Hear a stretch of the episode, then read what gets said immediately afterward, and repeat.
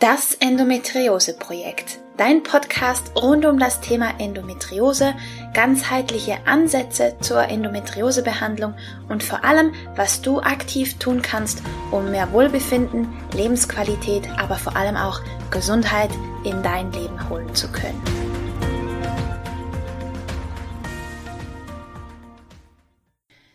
Hallo und herzlich willkommen zu einer weiteren Folge von Das Endometriose Projekt. Ich freue mich sehr, dass du eingeschaltet hast. Ich bin Romina, ganzheitlicher Endometriose Coach und begleite Frauen dabei, die betroffen sind, wieder mehr Wohlbefinden und Lebensqualität in ihr Leben zu holen und mit Hilfe von Lebensstilmaßnahmen und unter anderem auch mit der Methode Wildwuchs wieder in ihre Eigenmacht zu kommen und ihre Gesundheit in die eigenen Hände zu nehmen. In der heutigen Folge möchte ich mit dir darüber sprechen, wie wichtig es ist, uns zwischendurch mal ein bisschen zu hinterfragen, auch wie wir unser Leben führen. Und gerade in dieser Jahreszeit, Ende Jahr, kurz vor den Feiertagen, ich weiß nicht, ob es dir auch so geht, aber bei mir war es tatsächlich in den vergangenen Jahren hauptsächlich extrem von Stress geprägt. Nicht nur, dass wir von einem Termin und Weihnachtsessen zum anderen hetzen, sondern wir müssen auch ganz viele Geschenke besorgen und wir wollen alles möglichst gut machen und allen möglichst gerecht werden. Und schlussendlich veranstalten wir vielleicht sogar noch das Weihnachtsfest selber und kochen drei Tage am Stück und sind am Ende völlig fertig mit dem Leben und den Nerven und überhaupt allen und haben schlussendlich rein gar nichts von dieser wundervollen, besinnlichen, magischen Zeit. Und ich finde einfach, das Leben rauscht sowieso schon zu schnell an uns vorbei. Die Zeit fliegt nur so dahin. Und deswegen möchte ich dir einen kleinen Input mit auf den Weg geben und dich einladen, dir zu überlegen, wie kannst du mehr Ruhe in diese Zeit bringen? Wie kannst du mehr Tempo rausnehmen, damit du diese Zeit auch ein bisschen genießen kannst und für dich nutzen kannst? Eine ganz wichtige Frage ist zum Beispiel, wovon kannst du weniger machen? Was kannst du loslassen?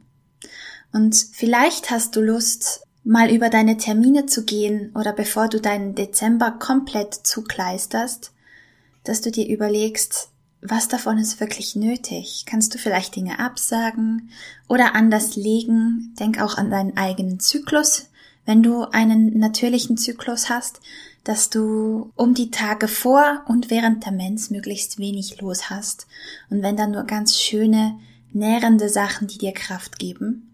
Das ist ein ganz wichtiger Punkt und eben wovon du weniger machen kannst.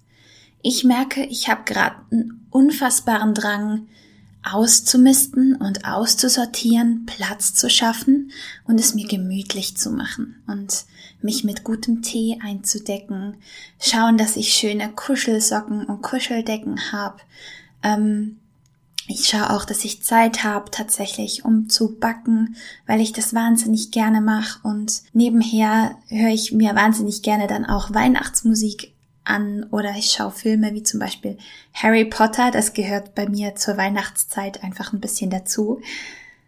Und ich freue mich schon jetzt auf den Besuch meiner Schwägerin, wenn wir gemeinsam Weihnachtskekse backen. Das ist immer ein großes Highlight, aber eben auch erst seit wenigen Jahren, weil ich vorher einfach nie die Zeit dafür gefunden habe, beziehungsweise mir nie die Zeit dafür genommen habe. Und dabei ist diese Zeit so wichtig, dich auf dich zu besinnen und mal in dich selber hineinzuhorchen, was du selber eigentlich gerade brauchst. Was möchtest du?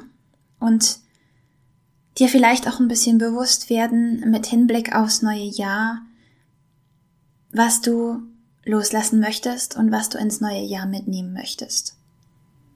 Ich denke, diese Fragen, wir nehmen uns so viel zu wenig Zeit, um uns diesen wichtigen Fragen zu stellen.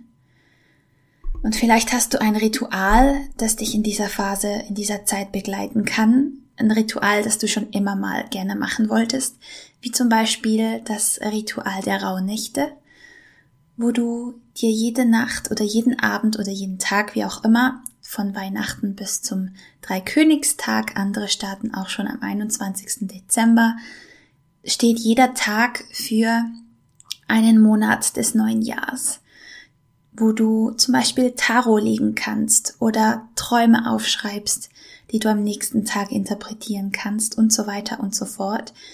Vielleicht möchtest du auch räuchern oder deiner Ahnen gedenken oder einfach dir mehr Zeit für dich nehmen. Selbst wenn du nichts aus deinem Kalender mehr rausstreichen kannst, versuch Inseln für dich zu planen und dir ganz viel Zeit für dich und deine Selbstfürsorge zu nehmen, damit du ein bisschen Tempo rausnehmen kannst.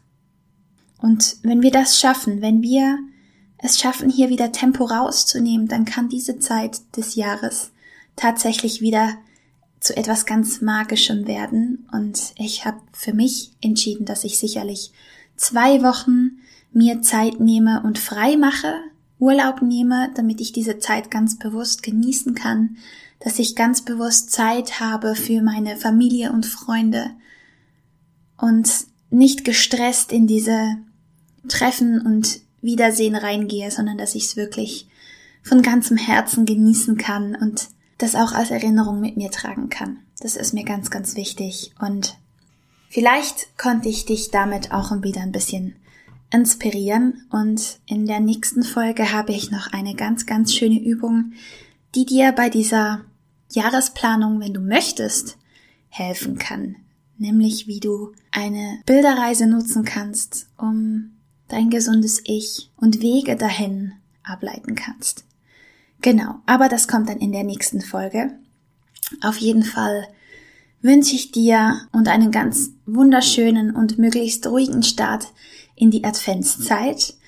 Und ich bin immer gespannt auf dein Feedback, wenn du also Ideen hast für mich und für alle anderen hier, wie du zu mehr Ruhe kommst und das Tempo drosselst für dich und da oder Rituale hast, die du gerne mit uns teilen möchtest, dann schreib mir gerne oder poste einen Kommentar unter den Beitrag zu dieser Folge auf Instagram, damit möglichst viele davon profitieren können, weil ich schätze dein Feedback zu meinem Podcast sehr und freue mich, wenn du auch bei der nächsten Folge wieder mit dabei bist. Alles Liebe und bis zum nächsten Mal. Tschüss!